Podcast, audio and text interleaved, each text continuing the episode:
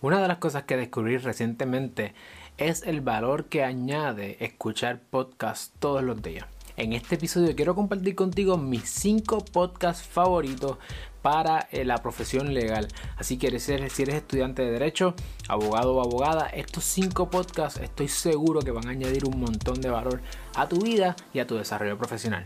Vamos allá.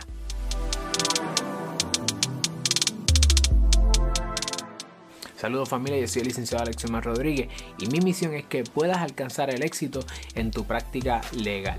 En este espacio hablamos sobre empresarismo legal, hablamos sobre mejores prácticas y de todos esos temas que no se hablan en la profesión jurídica normalmente o en las escuelas de derecho. Si es la primera vez que nos conocemos, asegúrate de conectar conmigo en las distintas plataformas de redes sociales como Alexiomar Rodríguez. Si nos estás viendo en YouTube, suscríbete a nuestro canal, dale like a este video y dale la campanita para que no te pierdas ni un solo video.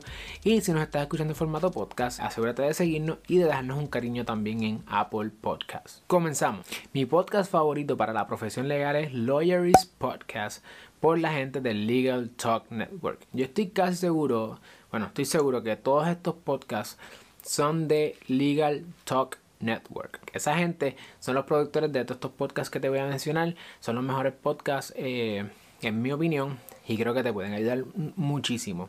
Así que uno, Lawyerist Podcast, en este podcast eh, semanalmente los hosts, ellos hablan, él se llama Sam Glover y Aaron Street. Y ellos lo que hacen es que todas las semanas hablan con distintos abogados, eh, dan insight a lo que ellos tienen un lab donde llevan a cabo mejores prácticas y comparten toda esa información básicamente del business side of the law, de cómo montar, crecer y proteger una práctica legal.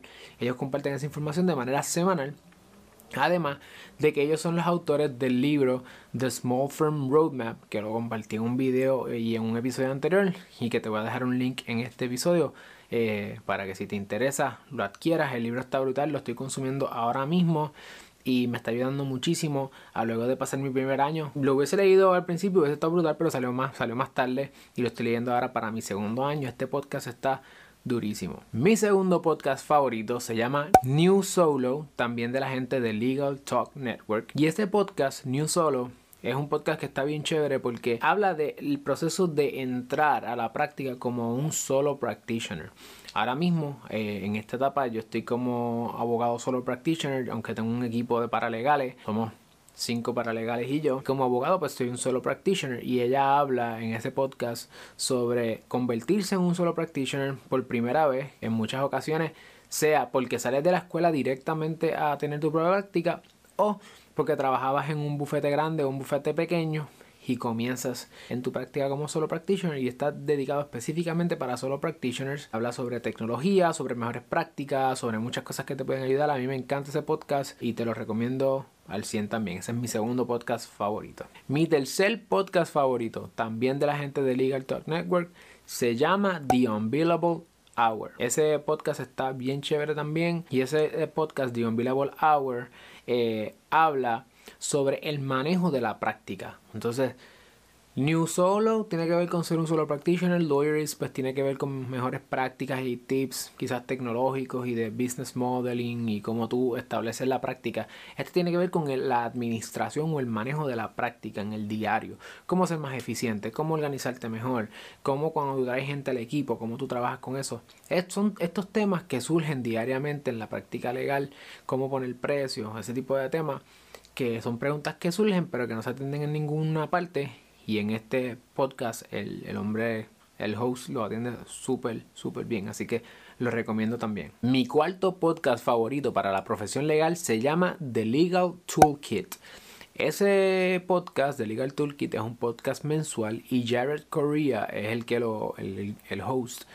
Y él comparte allí las herramientas nuevas, cosas nuevas que están pasando, mejores prácticas nuevas. Trae personas que ya las han utilizado para que den el testimonio de okay, cómo funcionó, cómo hizo que mejorara mi práctica.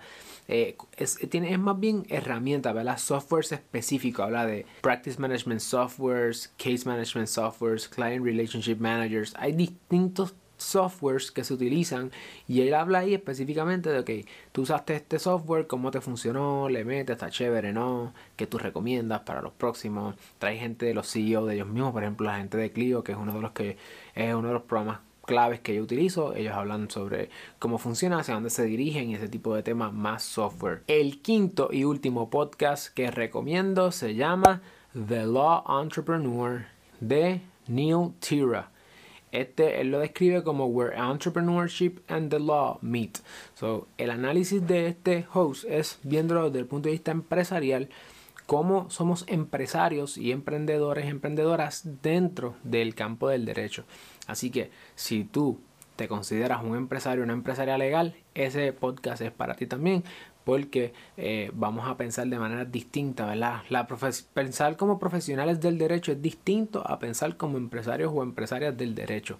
Es muy distinto, el mindset es distinto. Una cosa es lo que se llama Lawyer Centered eh, Law Firm, donde nosotros como abogados estamos tirados para atrás y esperamos que la gente venga. Y otra cosa es el Client Center, donde nosotros estamos siempre pensando en cómo nosotros podemos dar más valor al cliente, cómo nosotros podemos escuchar y aprender con el cliente, colaborar con el cliente de manera que podamos ser más eficientes en el trato que le queremos dar al cliente, porque después de todo lo que tenemos que hacer es satisfacer la necesidad del cliente, no la necesidad nuestra.